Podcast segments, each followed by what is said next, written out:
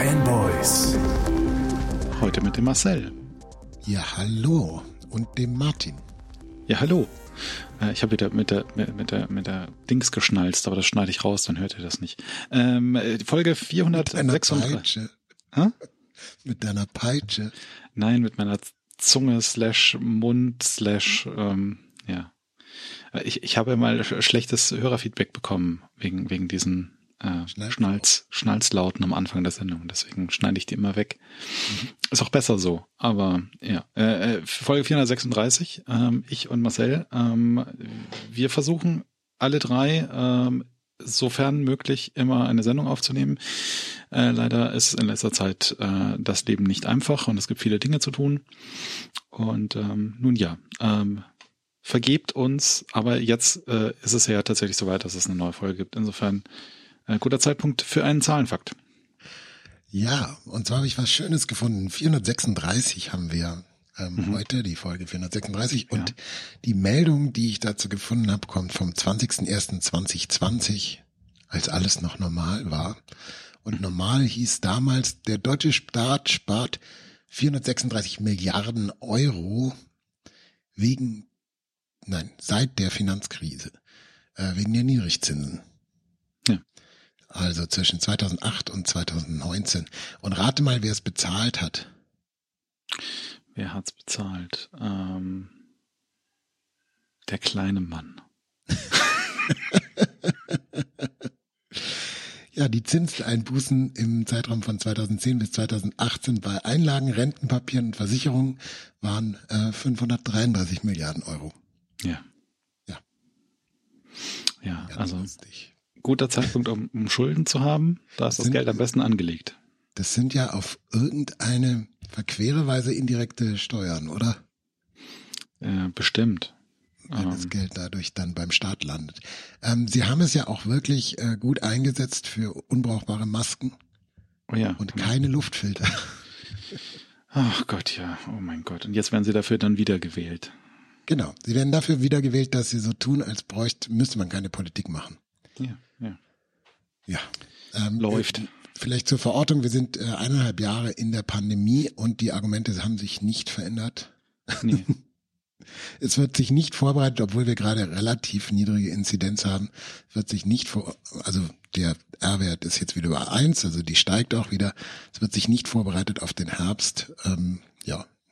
Warum? Ja, aber Denkst du denn, wo wir jetzt schon abschweifen in diese Richtung, denkst du denn tatsächlich, äh, dass es nochmal einen Lockdown geben wird? Oder ähm, sind nee, wir an einem glaube, Punkt angekommen, wo jetzt die Menschen kommt. Ja, wo, wo man einfach die Leute sterben lässt.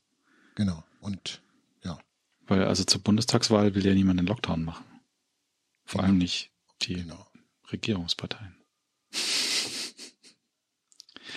Nun ja, wir gucken mal, wie es läuft. Äh, vielleicht haben wir ja Glück. Äh, so langsam wäre es ja mal Zeit, dass wir Glück haben. Aber ich würde jetzt nicht drauf bauen. Ja. Ja. Äh, Im Herbst ist nicht nur Bundestagswahl, ähm, sondern äh, viel wichtiger, weil ähm, unberechenbarer. nein, ähm, es gibt auch neue Apple-Produkte, äh, will ich sagen. Ähm, und ich habe euch mal ein Video verlinkt, äh, das äh, den aktuellen Stand der Gerüchtelage zusammenfasst.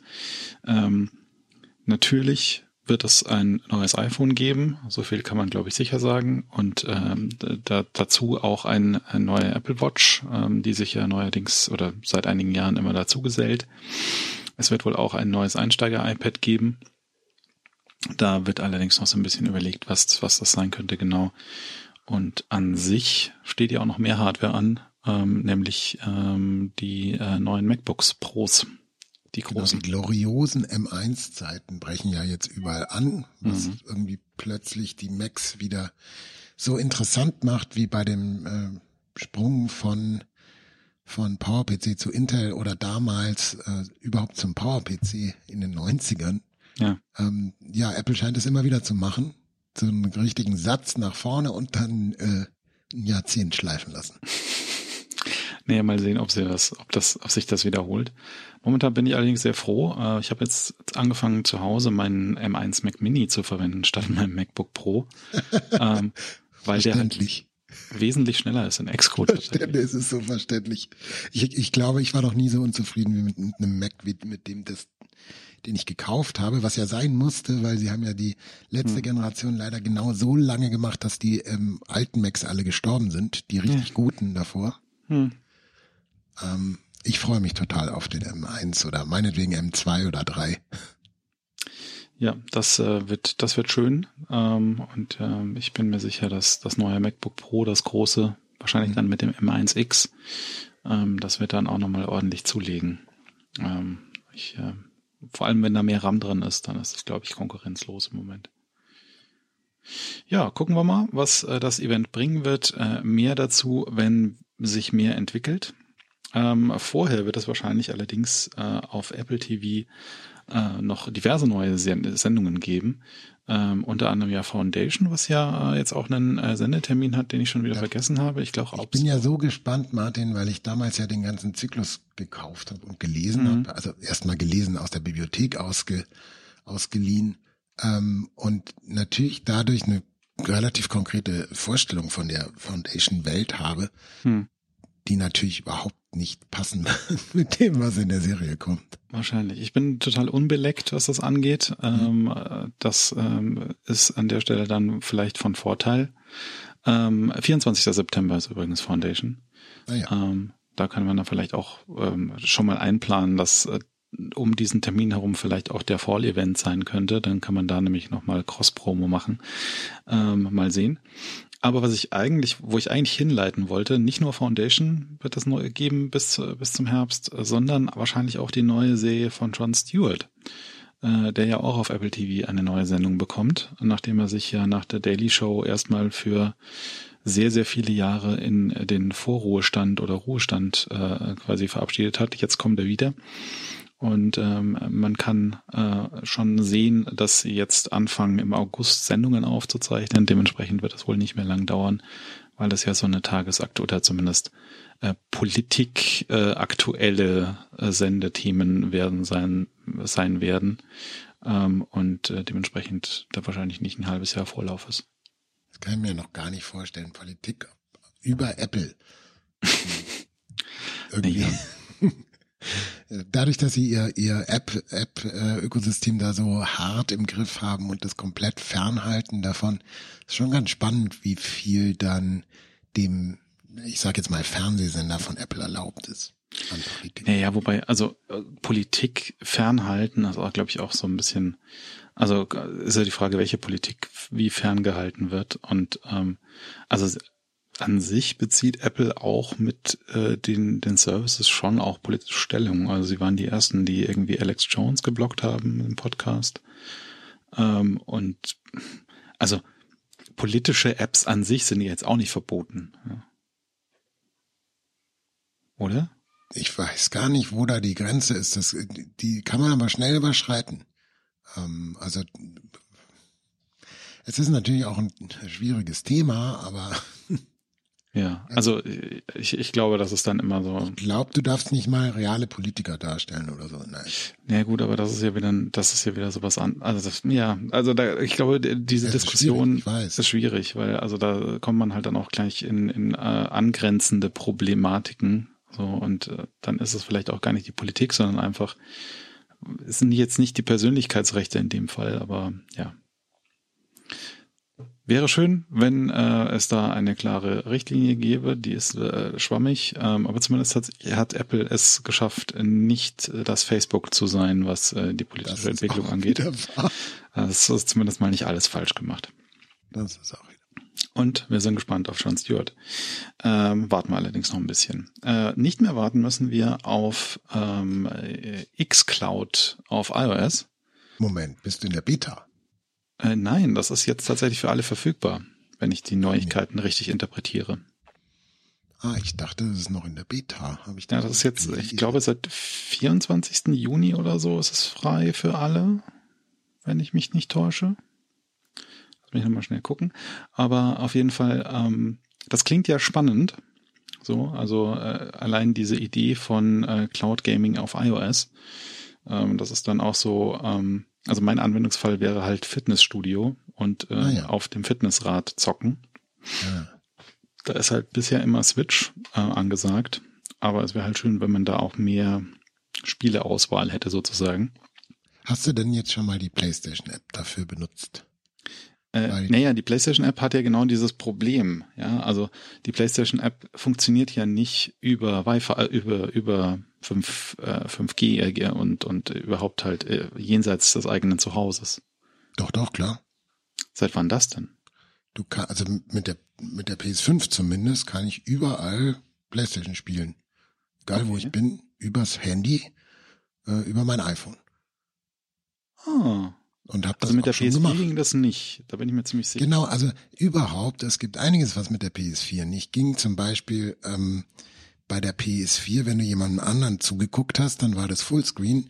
Hm. Bei der PS5 kannst du ja gleichzeitig auch spielen, was ja, ja cool ist. Und äh, diese, also sie haben sehr viel und das geht total unterm Radar an diesen äh, Network-Featuren bei der PlayStation 5 gemacht. Und das sind super Feature. Also wie gesagt, ich kann auch einfach irgendwo, wo ich bin, PlayStation spielen. Ähm, ich habe halt nicht immer einen Controller dabei, das ist ein bisschen brauchst, blöd. Brauchst du Wi-Fi oder kannst du tatsächlich ohne, also mit über über das Mobilfunknetz? Ähm, ich glaube, da wo ich probiert habe, hatte ich Wi-Fi. Hm. Aber ich nehme stark an, dass es auch übers Mobilfunknetz geht. Weil ich habe, ich war ja nicht im gleichen Wi-Fi wie die PlayStation. Ich war ja, ja an einem ganz anderen Ort. Ja, also was ich jetzt so kursorisch im Internet lese, könnte es sein, dass sie halt disablen, dass du über 5G spielst, was ein bisschen ja, doof wäre. Nein, aber ähm, zumindest war das mhm. wohl für vier Monaten so. Ähm, nun ja, aber das wäre ja auch ein lösbares Problem mit einem Wi-Fi-Hotspot auf dem auf einem Zweitgerät. Ähm, ja, äh, das, äh, das überrascht mich jetzt gerade, weil also ich habe ich habe schon, äh, also ich, ich plane ja einen Umzug ähm, später in diesem Jahr mhm. und äh, werde dann dort äh, FTTH haben und äh, das bedeutet dann, dann kann ich tatsächlich auch so mehr mit dem Internet machen, als ich gerade mit dem Internet mache, gerade wenn was was Uploads angeht. Ähm, und äh, dafür hatte ich halt schon überlegt, ob ich mir irgendwie ein VPN aufsetze, damit ich die PlayStation Remote äh, App austricksen kann, damit sie denkt, ich wäre hier in diesem Netzwerk. Wenn das aber gar nicht nötig ist, ist ja umso besser. Also ich weiß auf jeden Fall sicher, ich äh, habe meinen Bruder besucht und konnte von da aus die PlayStation zu Hause ansprechen hm. und spielen. Cool. Ich habe es nur ganz kurz gemacht, weil wie gesagt, ohne Controller es, sind die meisten Spiele halt auch nicht gut spielbar. Ja, klar. Aber ansonsten doch. Also das ja, also das kommt dann mal auf meine Liste von Dingen, die ich mal testen sollte. Und ähm, dann werden wir hier in diesem Podcast berichten. Das war nämlich genau äh, der Punkt, über den ich eigentlich jammern wollte, so, ähm, dass das nicht geht. Aber offensichtlich ähm, geht das zumindest ähm, mit Wi-Fi. Ähm, vielleicht kriegt man es ja auch sogar hin, dass man direkt über 5G spielt. Mal gucken. Und das Besondere ist halt jetzt, dass du bei der Xbox nicht mal eine Xbox brauchst dafür. Das kannst du dann genau. einfach direkt. Genau, also bei Xbox Cloud Gaming, Klammer X Cloud, ähm, kannst du halt so äh, 100 Spiele, um die 100 Spiele, über 100 Spiele, je nachdem, ob du jetzt auch noch EA Play hast oder nicht, ähm, äh, spielen. Ähm, und du brauchst dafür den Xbox Game Pass Ultimate, der irgendwie Dollar, Dollar, äh, Euro Betrag im, im Monat kostet. Genau, und vielleicht da noch nachgefragt, was ich hier beim Mediamarkt bei uns um die Ecke äh, gesehen habe, ist, da stehen die Xbox Series S tatsächlich im Laden. Oh. Das kann man sich ja auch überlegen. Die ja, kann man sich auch überlegen, so. äh, wenn man keine Playstation will oder bekommt. Naja, wie gesagt, für mich ist das ja eher so gedacht, ein Supplement zum hm also sozusagen eine Indie, die Indie-Konsole. Die Indie Klar, die meisten benutzen die Switch dafür, aber mhm. Microsoft hat halt den cleveren Move, also clever, den, den völlig offensichtlichen Move gemacht, ganz viele Indies sich exklusiv zu holen dieses Jahr. Mhm. Mhm. Das heißt, es wird einiges halt nicht auf anderen Konsolen geben. Ja. Äh, es wird gutes Stichpunkt, äh, äh, guter Stichpunkt, haben wir glaube ich auch noch nicht drüber geredet. Es gibt auch eine neue Switch. Ja, und das hat wahrscheinlich einen Grund, warum wir nicht drüber geredet haben, oder? Weil ja. Die ist ja größerer Bildschirm, oder? Das war alles, genau. was ich gesehen habe. Ja, also OLED und größer. Ja, also nicht mehr Power. Nee.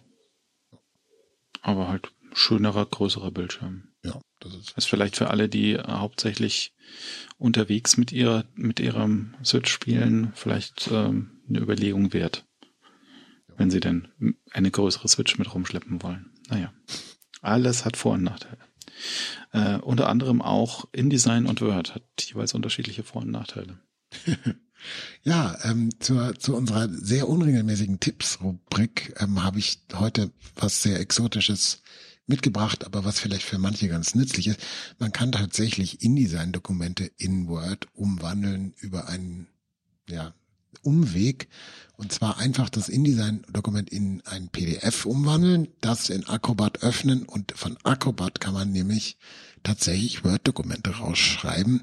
Und ähm, wenn man mit Word schon mal gearbeitet hat und es einem viel zu fisselig ist, da das Design genauso hinzukriegen, wie der Kunde das will, hm. dann kann das ein Lebensretter sein. Das wird natürlich kein besonders tolles Word-Dokument, wo alles super spezifiziert ist, aber um ein schnelles 1 zu 1 Ergebnis zu kriegen, ähm, ist das schon cool. Nice. Dann kannst du zum, zum Schluss sagen, ist das überhaupt noch InDesign? ja, das Absurde ist ja, dass Adobe es geschafft hat, dass man aus InDesign in manche Formate gar nicht exportieren kann. Du kannst zum Beispiel kein SVG rausschreiben. Das kannst du in Illustrator wieder.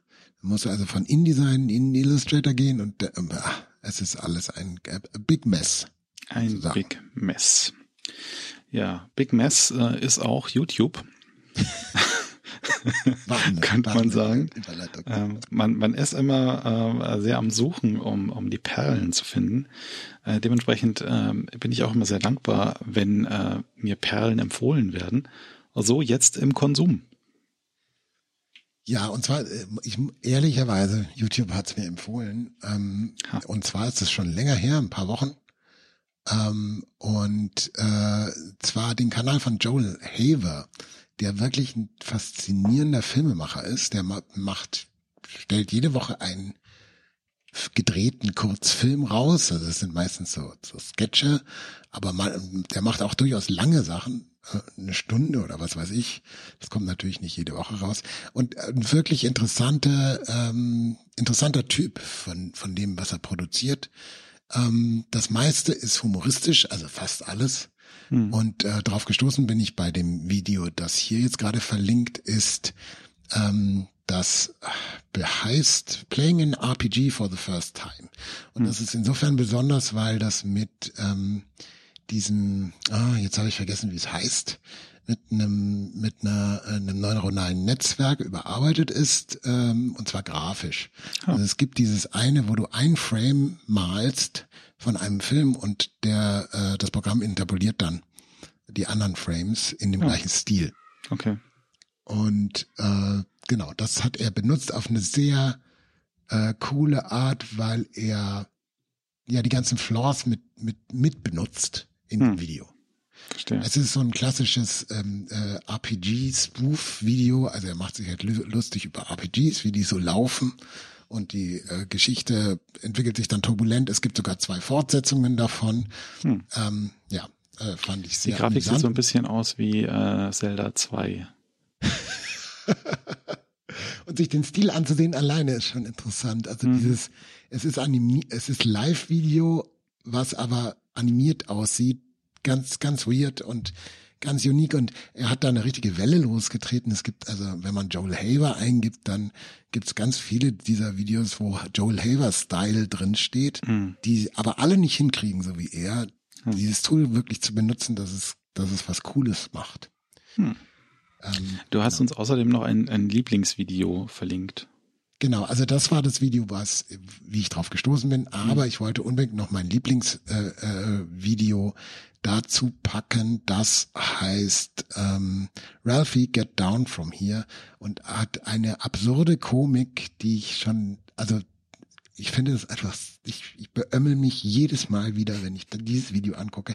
Es hat, es ergibt überhaupt keinen Sinn, aber irgendwie doch. Ähm, es ist total meta und ja, ich, ich liebe es. Ja, äh, das klingt gut. Äh, ich habe da auch schon reingeguckt und äh, gleich auf Subscribe gedrückt.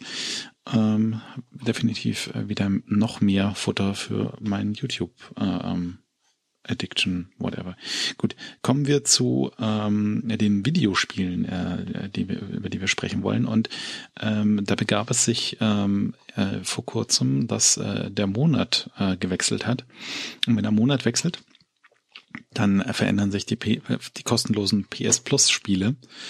Ähm, und äh, im Juli. Hast du das System schon verstanden? Weil es passiert ja nicht beim Monatswechsel. Nein, es ist irgendwie ähm, am ersten Dollar-Wochentag ähm, um 12 Uhr mittags oder so. Aber das ist ich, lustig, weil so gefühlt ist es immer so, oh, der neue Monat ist da, die neuen Spiele von Sony kommen. Hm. Ach nee, ja, jetzt doch noch nicht. Oh, habe ich alle runtergeladen vom letzten Monat. Ja, genau. Ich finde es echt also schon, ganz passend. Schon, schon praktisch. Wenn man dann noch so die Chance kriegt. Könnte es der erste Dienstag sein? Vielleicht ist es der erste Dienstag. Das ist sowas. Ähm, ja. Äh, in jedem Fall, es gibt jetzt äh, WWE 2K Battlegrounds gratis, äh, das niemand interessiert. Ähm, Immer so viel Zeug, was mich interessiert. Außerdem Call of Duty Black Ops 4, ähm, was äh, bestimmt auch Menschen interessiert, aber nicht uns. Aber was uns interessiert und worüber wir hier auch schon öfter und vor allem auch vor kurzem erst gesprochen haben, ist ähm, A Plague Tale Innocence äh, in einem Remake für die PS5. Also ich glaube, es ist nur ein Remaster, ähm, Ja, ja, aber genau. ich weiß auch gar nicht, ob grafisch viel getan wurde. Ich sag gleich, was auf jeden Fall Doch, getan doch. wurde. Also ich habe gelesen, dass soll sich was getan haben. ah ja, okay. Ja, ja. Ähm, ja, gut möglich. Äh, wir haben deswegen drüber geredet, weil der Nachfolger angekündigt wurde Genau. gerade eben. Genau, was sich auf jeden Fall getan hat, ist die Unterstützung für den neuen Controller und die Haptik-Unterstützung. Und ich bin mir noch nicht ganz sicher, ich habe nicht viel reingespielt, ähm, wie das im Spiel läuft, aber das Menü ist, es ist eine reine Freude, dieses Menü zu benutzen, weil die Haptik so toll ist und so viel Spaß macht. Das, das haptische Feedback äh, bei den verschiedenen Menüpunkten, die durchzuklicken. Insofern, da bin ich äh, sehr froh, dass jetzt la langsam oder vielleicht auch schnell jetzt auch Spiele kommen, Third-Party-Titel, äh, die diese neuen Fähigkeiten nutzen, weil das ist wirklich das, das ist eins der Herzstücke der PlayStation 5. Hm. Also ich, ich lese hier gerade nochmal, was sich getan hat und Mhm. äh, vor allem halt irgendwie halt äh, äh, durchgängig 60 FPS, ähm, aber halt auch Support für Haptic Control und äh, 3D Audio. Genau, ähm, also und das diese- soll wohl viel ausmachen. diese 60 FPS, das sind immer die low-hanging fruit Hm. äh, für die Remakes. Ich bin super froh, wenn die Haptik mit eingeschlossen wird. Also ich bin auch total enttäuscht, dass äh, The Last of Us Part 2 immer noch nicht äh, richtig neue Haptik hat. Hm. Die haben ja auch ein kleines PS5-Update bekommen, wo die Haptik so generell verbessert wurde für PlayStation 4-Titel, die auf der PS5 laufen. Aber halt nicht speziell Hm. für das Spiel. Und das macht einen großen Unterschied. Und gerade ein Titel wie, wie die ganzen äh, Naughty Dog Spiele, die, die eignen sich so, also so Story-Spiele, die eignen sich so sehr dafür, diese, diese Haptik zu machen. Ich habe es an Demon Souls gemerkt, einfach so dieses, wenn, wenn jemand umfällt oder so ein, so ein Nebeleffekt kommt oder so und dann merkst du, wie durch deinen Controller so eine Bewegung geht, das, das macht einfach einen großen Unterschied. Ja, das macht das alles gleich viel sehr atmosphärischer. Ja, ähm, also auf jeden Fall eine Empfehlung wert. Gerade wenn ihr sowieso PlayStation Plus habt, ähm, dann ähm, ist das für den niedrigen Preis PS5 von ist ja immer 0,0 noch Euro jetzt zu haben. Hm? Und eine PS5 ist es ja immer noch nicht einfach. Korrekt, korrekt. PS5 immer noch nicht einfach. Ähm, außerdem äh, in den Startlöchern äh, und äh, angekündigt ist äh, ein zweiter Teil von Moss Book Genau, 2. das war dieses VR-Spiel mit der kleinen Maus, was ich sehr, sehr nett finde. Da, ähm, ja, so eine Art Jump and Run, äh, wo, wo jeder Bildschirm immer so ein Diorama ist, wo man sich mit der Maus durchbewegt, ähm, beziehungsweise die anleitet. Ich, das fand ich sehr, sehr cool ähm, äh, in, als VR-Teil. Ähm, das Krasse an dem MOS 2, es ist gut, dass es jetzt kommt, weil der erste Teil, ich hörte ja mitten im Spiel auf. Also das Hm. war ja schon fast eine Mogelpackung, das nicht als ähm, Mehrteiler zu verkaufen Hm. am Anfang. Ja, ähm, ich bin gespannt. Ich habe Moss 1 immer noch nicht gespielt, aber ähm, vielleicht. Nee, ich, äh, wenn ich ehrlich bin, PlayStation VR ist einfach nichts, was hier stattfinden wird. Ich bin so, also ich momentan tue ich auch wenig PlayStation, äh, äh, schaue ich auch wenig auf der PlayStation VR, weil sie gerade nicht angeschlossen ist. Das ist immer Hm. das Problem. Ich hoffe sehr auf die nächste Version, aber die ist halt äh, auch wieder mit Kabel.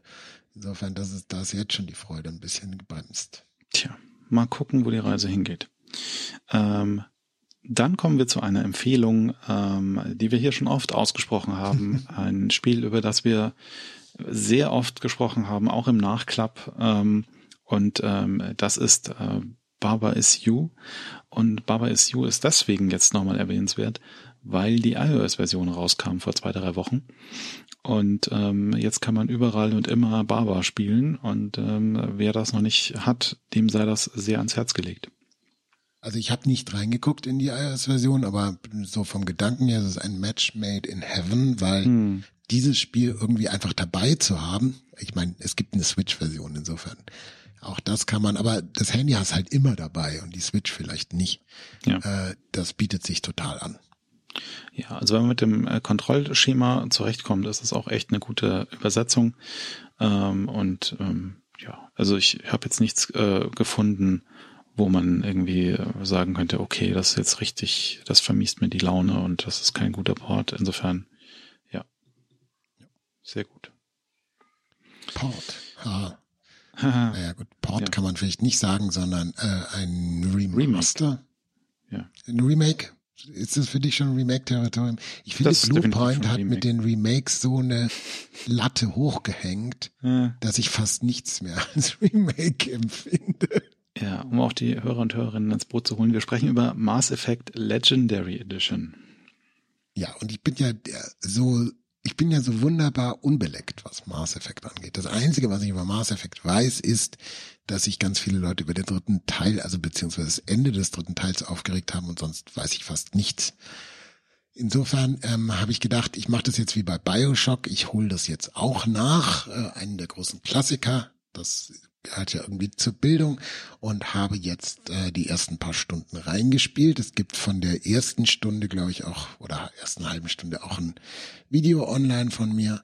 Und ähm, ja, es ist interessant, weil ich würde das Spiel ja fast als Walking Simulator mhm. beschreiben. Mit ganz schlechten Schießpassagen. Ähm, ich glaube, ich habe in meinem Leben noch kein Spiel gespielt, was so nicht vorhandenes Trefferfeedback hat wie Mass Effect 1. Also ich schieße einen, einen ja. Gegner an und kriege nicht mit, ob der getroffen ist oder nicht. Ich merke es halt erst, wenn der umfällt am Ende. Bei mir ist es jetzt schon sehr lange her, aber ähm, ich kann mich definitiv auch an äh, sowohl die, äh, äh man muss viel rumlaufen, als auch ähm, das, das Feedback, was äh, die, den Treffer angeht, ist suboptimal erinnern. Und, Was dann auch dazu führte, dass ich es nicht äh, lang gespielt habe. Mhm. Was ich gehört habe, ist ja, dass sie beim ersten Teil jetzt auch nachgebessert haben, was die hm. Shooter-Passagen angeht. Ähm, also für mich ist es dann doch eher, äh, Walking Simulator mal zur Seite, halt eher sowas wie ein vielleicht ähm, ja so ein Dialogspiel. Hm. Also ich klicke mich halt durch Dialoge durch und kann da so meinen Charakter bilden und das ist auch ganz interessant. Äh, was da so passiert ah, ja. und die Welt kennenzulernen, auch wenn es viele, viele Informationen gleichzeitig sind am Anfang. Ähm, ganz interessant finde ich es optisch, dass du durch diese riesigen Raumstationen läufst und da ist einfach nichts. Aber Leute, Leute stehen da schon rum. Hm. Und die gehen halt immer durch die gleichen Gänge und dann gibt's mal einen Brunnen oder so. Aber äh, ganz schön langweilig, die Zukunft. Ja, die Zukunft die Zukunft, äh, wie war das? Nein, die Zukunft kann man auch nicht halten. Nein. Und und eine Sache, die die noch ist, ähm, ich habe ein bisschen Angst, weil ich es gerade sehr sporadisch spiele, mhm. ähm, weil ich habe schon das Gefühl, dass man der Story gut folgen muss und da auch im Mindset sein muss. Also ich habe jetzt schon Probleme, dass ich so viele Quests habe, dass ich nicht mehr genau weiß, was wollte ich denn jetzt und wo wollte ich das. Mhm. Ähm, genau machen. Ähm, also wahrscheinlich lohnt es sich bei dem Spiel wirklich dran zu bleiben und das so durchzuspielen. Und das Tolle ist ja, dass du jetzt die Möglichkeit hast, äh, in der Nachschau alle drei Teile in einem Rutsch zu spielen und eben in dieser Lore drin zu sein. Ja. Äh, für, für welche Plattform ist das eigentlich erschienen? Ich habe jetzt noch gar nicht geguckt. Das weiß ich nicht genau. Ich äh, spiele die PS4-Version. Mhm. Also es ist keine native PS5-Version. Ähm, aber ich denke, das ist für alle Plattformen, oder? Also ja, auf jeden ja. Fall Xbox. Ähm, Ob es PC erschienen ist, weiß ich jetzt nicht genau. Doch, ich würde mal schwer davon ausgehen. Gut. Ähm, Gut, gut, gut. Ähm, kommen wir zu einem Spiel, das auch für fast alle Plattformen außer Switch erschienen ist, äh, nämlich Operation Tango. Ja, das war letzten Monat im PlayStation Plus drin, ist ein kooperatives Spiel. Ich hätte es mir jetzt gar nicht angesehen, äh, wenn, wenn Dom mich nicht darauf hingewiesen hätte. Äh, wie gesagt, es ist ein kooperatives Spiel, beide, ähm, ja, so ein Spionspiel. Man übernimmt äh, zwei verschiedene Rollen. Der eine ist der Hacker und der andere ist der sozusagen Ausführende vor Ort mhm. ähm, und muss Missionen äh, äh, bestehen, die äh, sind zum Beispiel, also jeder Spieler, man spielt ja getrennt, zum Beispiel übers Internet und jeder Spieler sieht halt nur seinen Teil der Mission. Ähm, das kann ganz individuell sein. Die Person, die sozusagen vor Ort reingeht, die bewegt sich dann durch so ein äh, Büro zum Beispiel durch und äh, die andere Person sieht einen dann zum Beispiel nur über Kameras, also die eingebauten ähm, Überwachungskameras oder so. Hm. Also asynchrone ähm, Informationen, da gibt's ja auch viele Spiele, die so sind. Wir hatten auch mal ein iOS-Spiel dazu hier an Bord, wo das ähm, so funktioniert. Ähm, äh, Stop Talking and Nobody Explodes ist hm. ein Klassiker, der ja. in die Richtung geht.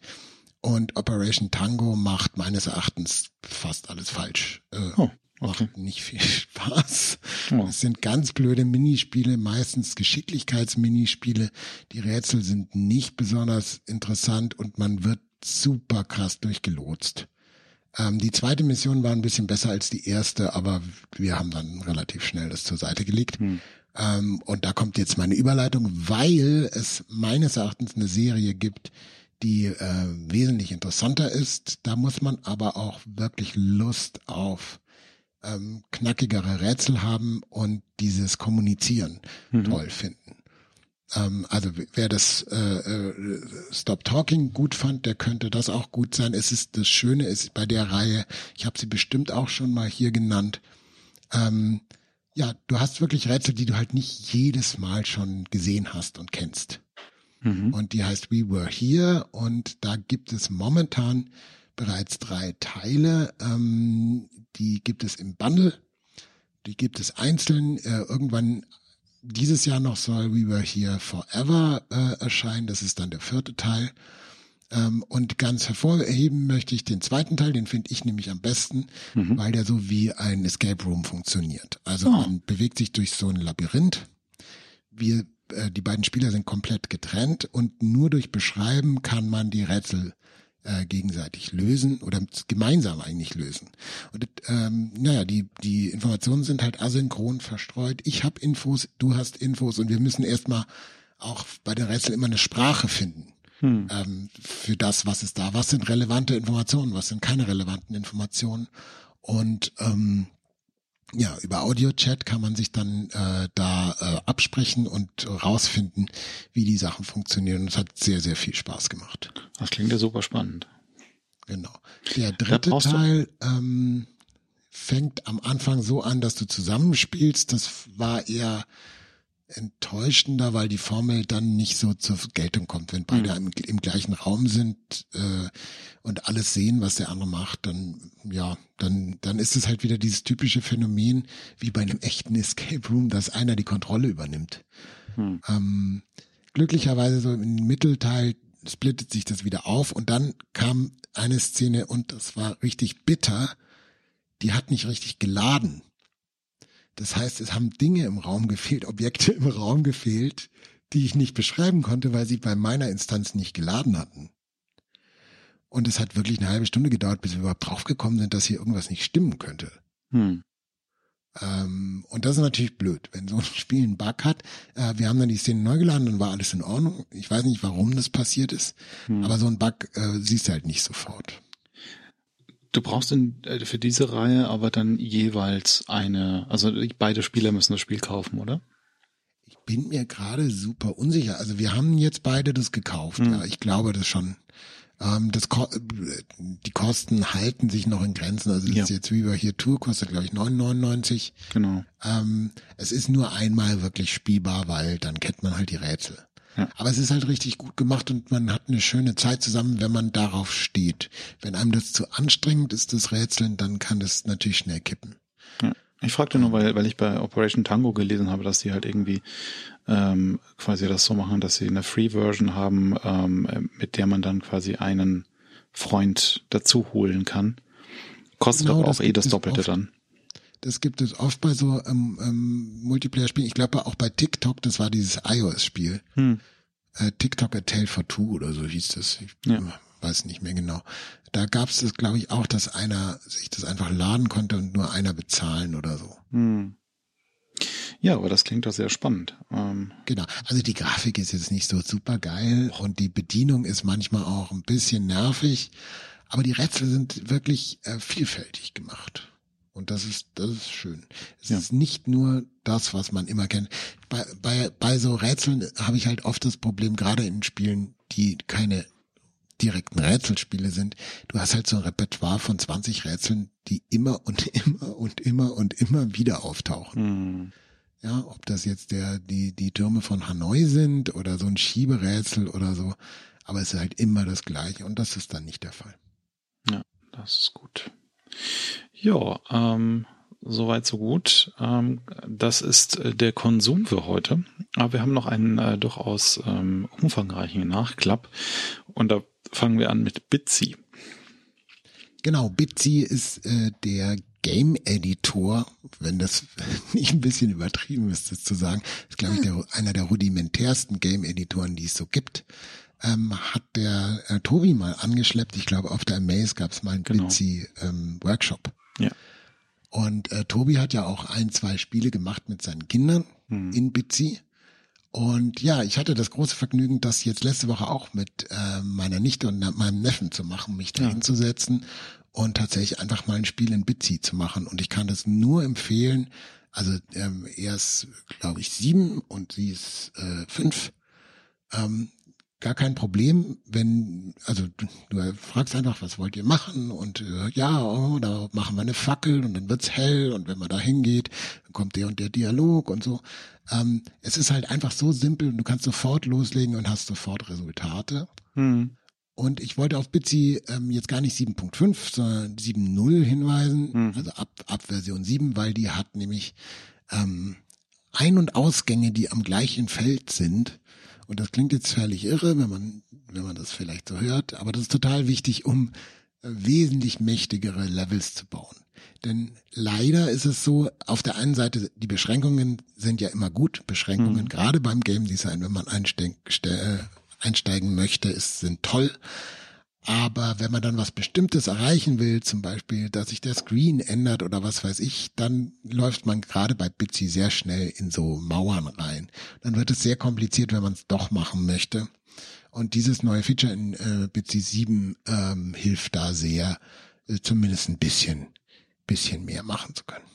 Aber kannst du das uns noch konkreter beschreiben, was, was man damit macht? Also man, man läuft quasi in diese Tür und dann verändert sich der Raum und man kann da wieder aus der Tür rauslaufen, oder? Also Bitsy hat ein ganz komisches Konzept. Du hast nur einen Spieler-Sprite, mhm. ja, das bewegt sich. Das sieht immer gleich aus, das kann, hat keinen Status oder so, das kannst du nicht ändern. Mhm. Dann hast du Raumteile, die haben zwei Möglichkeiten, die sind auch fix. Die sind entweder Hintergrundgrafik oder eine Mauer. Mhm. Und Mauer heißt jetzt nicht, es muss optisch aussehen wie eine Mauer, sondern ein Feld, was ich nicht betreten kann. Ja. Und dann gibt's noch Collectibles, wenn du die auf die draufläufst, dann äh, sind sie halt eingesammelt. Ja, NPCs dann sind sie halt auch, oder? Bitte? NPCs gibt's auch noch. Äh, die NPCs sind aber gemacht mit Genau, es gibt die Sprites und die Items. Genau, Sprites sind dann okay. die NPCs. Genau, genau. Genau. Äh, das sind die verhalten sich so wie Wände, also oder Mauern. Mhm. Aber wenn du drauflaufen willst, dann können die sprechen. Ja. Oder Aktionen ausführen. Und ähm, das, das scheitert schon dran, wenn du eine Tür aufmachen willst. Also wenn du einen Schlüssel findest und eine Tür aufmachen willst, weil du dann sehr komplizierte Sachen machen musst. Du musst dann sozusagen in den anderen Raum warpen und dann so tun, als, also dann den ganzen Raum kopieren und dann ist einmal die Tür auf und dann mal die Tür zu und so weiter. Hm. Und was ähm, vor allem schwierig zu machen war, war bislang, du läufst auf ein beliebiges Feld und Text kommt. Ah, okay. Mhm. Ähm, und zwar mehrfach. Immer wenn du über das Feld läufst, kommt Text. Das mhm. war halt ganz schwer zu machen. Und das kannst du jetzt mit diesen Ausgängen ah, okay. machen, die am gleich, an der gleichen Stelle sind. Weil du kannst den Ausgängen nämlich jetzt, und das ist das Neue an der 7, Text ranhängen. Verstehe. Und bei Bitsy heißt Text ranhängen auch, du kannst Code ranhängen. Da kannst du Variablen setzen oder so. Mhm. Das heißt, wenn du zum dritten Mal über die, diese Stelle läufst, dann geht die Falltür auf. Oder was weiß ich. Ja. Ich glaube, Tobi hatte auch in, in, in, diesem einen Spiel, das er gemacht hat, auch was mitgemacht, oder? Ähm, ich habe ein paar gespielt, aber ich weiß jetzt nicht hm. genau, welches du meinst. Okay.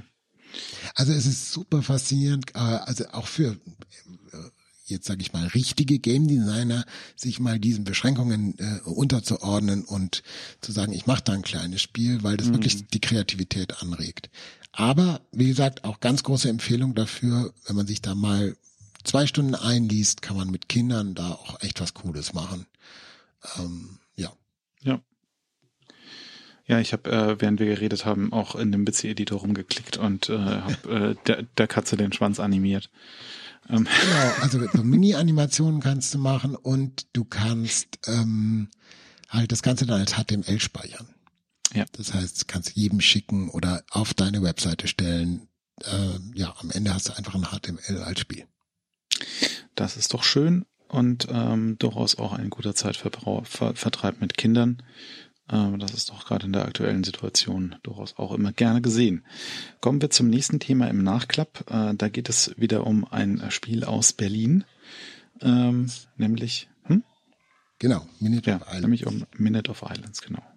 Das hatte ich ja äh, vor letztes Mal oder so ähm, angespielt und jetzt habe ich es geschafft, auch durchzuspielen in der Zwischenzeit.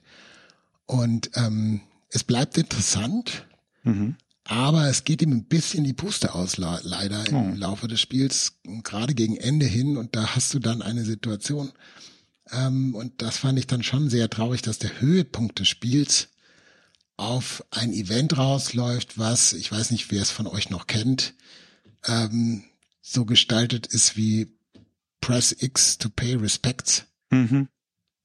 Und da, da habe ich mir gedacht, ein bisschen mehr Game Design hätte dem Spiel ganz gut getan. Mhm. Weil ähm, die ganze Welt stimmt und die Atmosphäre stimmt und das Story, das, das Lore-Writing stimmt, aber halt die Aussage, die das Spiel trifft, in das, was der Spieler tut, zu übersetzen, das scheitert meines Erachtens leider. Hm. Äh, zumindest zum Ende hin. Und deswegen war dann auch der Impact von der, von der Story-Aussage für mich halt fast ausgecancelt, weil, ja gut, ähm, das ist so, als, weiß ich nicht, es, es ist halt so ein Moment, wo dann so die, die, die Aussage der Story kommt, zum Beispiel Hass bringt uns nicht weiter, mhm. ist jetzt von mir erfunden ja, und klar. wenn du dem zustimmst, musst du jetzt X klicken. Press F to pay respects, ja. Und ich meine, so, so Spiele wie Shadow of the Colossus oder ähm, Brothers, A Tale of Two Sons haben diesen Moment auch drin und perfekt umgesetzt. Mhm. Weil du halt das tust, was du im Spiel sonst auch tust und es plötzlich eine Bedeutung bekommt. Ja. Oder auch Journey äh, in, in gewisser Weise, weil das, was du tust, plötzlich ein anderer, anders aufgelegt Kontextualisiert wird. Ja. Genau. Und äh, mein Plädoyer dafür ist einfach zu sagen, ähm, ich finde es toll, dass es auch deutsche Spiele gibt, die das jetzt drauf haben, mit, mit so einer Story und mit so einer Grafik, da bold rauszugehen. Ähm, ich finde, äh, Spiele sind so ein Medium, was interdisziplinär ist und man darf sich durchaus trauen, auch Spielmechaniken zu benutzen. Hm. Also das ist sozusagen die Gegenbewegung, die ich jetzt hier ausrufe zum Walking Simulator, der ja schon eine Gegenbewegung war zu den ganz mechanischen Spielen. Hm. Ähm, einfach sich auch trauen, das zu nutzen, was man da liegen hat. Und das ist oft ganz einfach. Das kann auch die Bewegung des Analogsticks sein, die plötzlich eine Bedeutung hat. Das muss nicht kompliziert sein dadurch. Aber es muss auf den Punkt sein, finde ja. ich. Wobei, also ich, ich würde sagen, der, der Walking Simulator war weniger Gegenbewegung zu Game-Mechanik, sondern Gegenbewegung zu, die einzige Game-Mechanik wird mit Ist einer stimmt. Waffe ausgeführt. Ja. Natürlich, ich gebe dir total recht und ziehe meine Aussage komplett auch zurück. Äh, du hast es sehr treffend ähm, sehr treffend beschrieben. Ja, aber, aber es ist, du hast da recht, dass das so ein bisschen halt dann hinten runterfällt manchmal. Weil wenn man das mit der Waffe weglässt, dann muss man das, das, das, das was anderes dafür reinmachen. So. Ja, und es kann so wunderbar sein. Hm. Also und es schließt sich überhaupt nicht aus. Es schließt sich überhaupt nicht aus. Die Aussage wird dadurch nicht schlechter, sondern besser, wenn man ähm, eben die Game-Mechaniken nutzt. Ja. Und also zum Beispiel in Minute of Islands, es ist sogar angelegt, zum Beispiel diese Game-Mechanik, wenn du dich erinnerst an deine Kindheit. Mhm. Dann taucht da so ein, so ein kleines Sternchen auf, was durch die Gegend fliegt, oder Sprite, was durch die Gegend fliegt, und das musst du erhaschen. Also du musst hm. die Idee dahinter, ganz offensichtlich, du musst diese, diese Erinnerung einfangen wieder. Ja, der, der Gedanke muss quasi. Genau. Und das ist, das ist abstrakt auch ziemlich cool, finde hm. ich, und hm. gut. Ähm, es macht halt leider nicht viel Spaß in dem mhm. Augenblick. Und es ist auch nicht Herausforderung, du musst bloß geduldig sein und an der Stelle stehen bleiben und dann halt richtig hüpfen. Aber wenn man diesen, diese kleine Idee nimmt und da mal einen Tag äh, äh rein, rein äh, sich vertieft und sagt, okay, wir versuchen jetzt einfach verschiedene Sachen, ähm, ähm, wie kann dieses Erhaschen ähm, mit einem Controller ausgedrückt werden oder mit einer Bewegung ausgedrückt werden. Mhm. Ähm, das so prototyped und versucht eben darauf Wert zu legen. Und zwar ohne Grafik, ohne Story. Nur der Gedanke, ich muss ein, ein, eine, eine Erinnerung, die mir durch die Hände gleitet, wieder bekommen. Mhm. Ähm, wie könnte man das Game Design technisch ausdrücken? Ich glaube schon, dass man da tolle Resultate auch kriegen kann. Und ich, wie gesagt, ich hoffe einfach, dass es in Zukunft dann auch passiert. Ich kann es verstehen, das Studio kommt ja auch eher von den äh, Graphic Adventures hm. äh, mit Inner World, wo diese Ebene ja sehr weit rausge rausgenommen wurde. Da, die Graphic Adventures machen ja jetzt von dem, was man tut, nicht besonders viel Spaß. Ja. Sondern die abstrahieren das Tun mehr oder weniger. Genau, die abstrahieren das Tun und dann wurde halt das, das, die Abstraktion immer weiter abstrahiert von, von äh, bei, bei Adventures und äh, da sollte man vielleicht auch wieder mehr Richtung Spiel gehen. Ähm, aber das ist vielleicht eine, eine Entwicklung, ähm, die in nahe bis mittelfristiger Zukunft passiert. Ähm, ich würde die Daumen drücken, dass das stattfindet. Ja, dann haben wir noch ein Thema auf unserer Agenda und ähm, das ist äh, Dark Souls mal wieder in der Remastered-Version für die PS4. Äh, die spielt der Marcel nämlich gerade. Oder vielleicht spielt er sie nicht mehr, das wird er uns gleich sagen. Ja, ich möchte nur gar, ich möchte kurz berichten, ich habe, ich bin gefühlt bei der Hälfte des Spiels angekommen. Mhm. Ähm, zumindest von der, vom strukturellen Aufbau wird nahegelegt, dass es die Hälfte ist. Wo bist du denn? Und dann lache ich kurz. Hm? In Anolondo. Ja, ja ich, Aufgerundet die Hälfte, okay, ja. Es ist auf jeden Fall eine Zäsur im Spiel. Es ist eine Zäsur, es ist eine sehr große Zäsur, ja. Genau. Und ähm, auch da muss ich sagen, da mache ich jetzt eine ähnliche Kritik. Ich kann total verstehen, warum die Zäsur da ist und was damit bewirkt werden soll. Hm ich finde es auch gut an der an der Stelle zu sagen, okay, wir drehen jetzt das Prinzip auf den Kopf und du bist komplett von der Welt abgeschnitten und du musst dich jetzt hier drauf konzentrieren und danach geben wir dir alles. Damit hm. dieser Effekt, dass ich bin hier jetzt auf mich gestellt und danach geben wir dir alles, möglichst groß ist. Aber der, der Difficulty Spike für mich persönlich ist so groß an der Stelle, hm dass das halt wirklich frustrierend ist. Und dadurch, dass alles so auf einen, einen ganz winzigen Pfad an der Stelle zusammengeschnürt ist, ist halt die Abwechslung auch nicht groß. Davor konnte ich halt jederzeit immer irgendwo hingehen, wenn es mich genervt hat und sagen, okay, dann mache ich da weiter. Verstehe. Und das ist mein Problem mit, mit Anor Londo. Ähm, dass es, ich komme jetzt langsam wirklich nach Tagen gegen die Wand rennen an den Punkt, wo, wo da Licht am Horizont ist. Aber ähm, ja. dass es auf eine gewisse Weise dazugehört, verstehe ich, aber Gerade die Gargoyles haben super genervt in Anolondo, wenn ich mich richtig erinnere. Ja, das war der erste Spike und ich bin jetzt halt beim Endgegner von, ah, okay. von diesem Abschnitt und der ist halt super hart. Hm. Ich habe nichts viel anderes zu tun. Ich kann, ich, also Grinden ist ja auch immer so eine Sache. Grinden kann ja interessant sein, wenn du da, wenn du das als Anlass nimmst, zum Beispiel in ein Gebiet zurückzukehren, wo du schon mal warst, hm. ähm, was interessant ist, wo du sagst, okay, dann schaue ich mir das nochmal genauer an. Äh, und gerade so das, die erste Hälfte von, von, von äh, Dark Souls lebt einfach auch von diesen Überraschungen und wie die Wege, wohin die führen und wo sie wieder hin zurückführen, das ist einfach fantastisch. Ich liebe dieses ja. äh, Art von Game Design. Die ist ja, das ist ja auch einer der Gründe, warum ich Hollow Knight mag und Hop mhm. mag und so. Mhm. Dieses wirklich überrascht werden von dieses von der Welt, weil du da so richtig dich hineinbegibst, wo du Ecken kennenlernst, wo du dann aber plötzlich merkst, oh, hier gibt's Verbindungen, oh krass. Und das ist ja alles weg von dir in Analondo. Mhm. Weil ich, ich, ich frage frag mich die ganze Zeit, ob ich dich, ob ich dich vielleicht so ein bisschen spoilern oder zumindest in eine Richtung äh, schubsen soll. Ähm, wie, wie, spielst du das eigentlich? Liest du vorher im Wiki oder guckst du vorher irgendwas? Und, also ich denke, Dark Souls so zu spielen, dass man Spaß hat, ähm, ist die Voraussetzung, dass man bereit ist, auch nachzulesen, wenn, ein, wenn man an, an Wände stößt. Es, es, es ähm, gibt nämlich, es gibt nämlich in Anno Londo eine, eine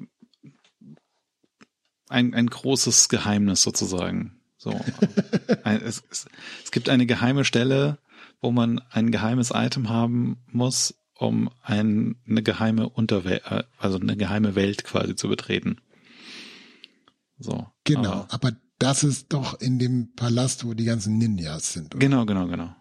Gut. Die ich habe dieses, ich weiß nicht, was ich brauche. Sagen wir es mal so. Ja. Also ähm, vielleicht kann ich dir da an, an der Stelle den Tipp geben, doch einmal ganz an den Anfang des Spiels zurückzugehen. Okay.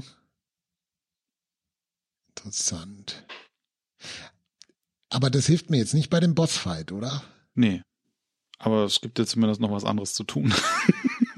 ja, okay, ja. Weil das, das war zum Beispiel auch sehr, sehr unbefriedigend. Du kommst dann, dann an diese Stelle, wo diese geheime Welt ist und dann steht da, ja, irgendwie geht das nicht. Fertig. Ja. Und um dich rum sind 20 Gegner und du hast dich da jetzt gerade hier durchgeboxt dahin und hast keine Ahnung, was du zu tun hast. Ähm, ja. Wie, dieser Bossfight ist wirklich was, was mich gerade sehr kirre macht. Äh, ich ich habe es jetzt endlich geschafft, welche, über welchen Bossfight du eigentlich redest. Smoke und äh, den Drachen. Ah, okay, okay, natürlich. Ja, okay, gut. Also ja, weil der Spike halt so groß ist mhm. im Vergleich zu vorher. Ja, da habe ich mir auch sehr lange die Zähne ausgebissen. Und dann habe ich angefangen, andere Leute in die Welt zu holen. Da muss ich erstmal den, den bösen Phantomen ausweichen und schnell genug sein, dass die mich nicht gleich killen. Mhm. Und habe fast alle meine Humanity aufgebraucht.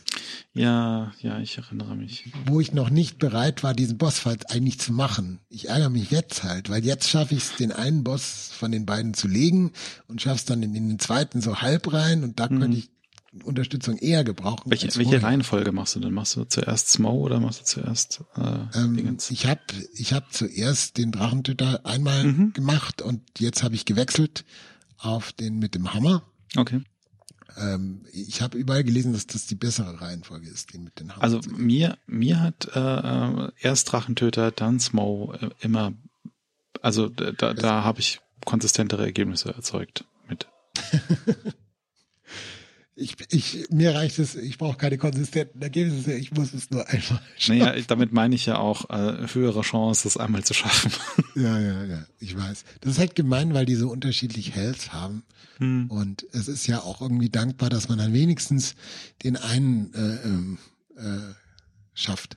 Äh, äh, ganz bitter war mein, mein erster Durchgang, wo ich den Drachentöter getötet habe, wo ich wirklich mit dem Schlag, wo ich ihn getötet habe, gestorben bin. Hm. Dann wird noch die ganze Cutscene abgespielt und danach you died.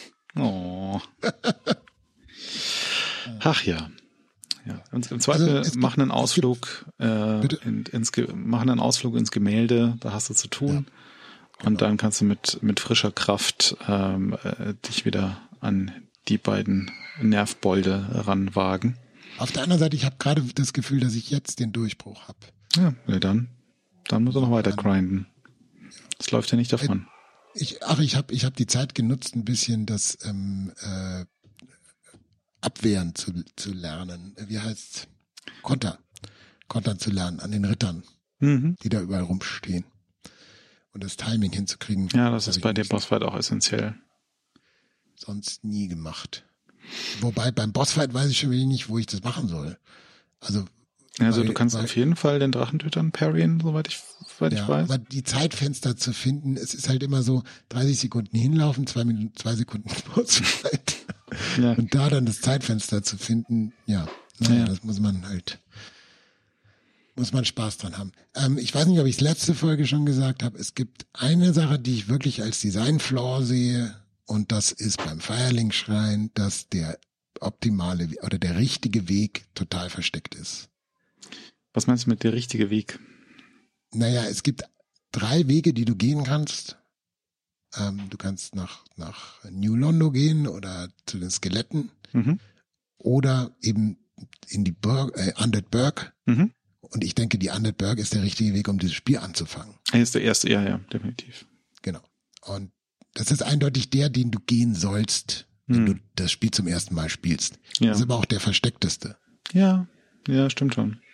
Und das hat bei mir damals wirklich dazu geführt, dass ich aufgehört habe. Hm. Das war der Grund. Ich bin nie in die Undead Burg gekommen. Ja, weil ja, da sollten sie sich eigentlich mehr hinpushen, das stimmt. Und ich denke, das passiert vielen Leuten beim ersten Mal. Mhm. Äh, Ich glaube, das ist eines der großen Geheimnisse, warum Dark Souls immer als super schweres Spiel in Erinnerung bleiben will, weil viele Leute an Firelink schreien, da aufgeben und Ja. ja. Undead Burg niemals finden. Das stimmt. Nun ja, äh, am besten immer mit Freunden oder irgendwie mit jemandem, dem man reden kann oder halt im Genau. Wiki oder sonst wie. Ähm, da kommt man am besten zurecht. Das ist definitiv eine Schwäche der, der Soulspawn-Titel, dass man da öfter mal nachschlagen muss, aber es lohnt sich dann auch. Also das Austauschen ist eigentlich eine Stärke, wenn man jemanden hat, mit dem man sich austauschen kann. Gut, dann sind wir soweit am Ende der Sendung angekommen. Ähm, ich hoffe, äh, Orphonic äh, does its magic und man hört die schreienden Kinder und Väter im Hintergrund nur bedingt. Wenn, wenn doch, dann äh, sorry. Ähm, äh, die Nachbarn nehmen leider gerade nicht so viel Rücksicht auf mich armen Podcaster. Aber das ist auch okay. Ähm, in diesem Sinne, ähm, gehabt euch wohl. Schaltet das nächste Mal wieder ein, wenn das heißt Fanboys und äh, Servus und Papa. Bis dann.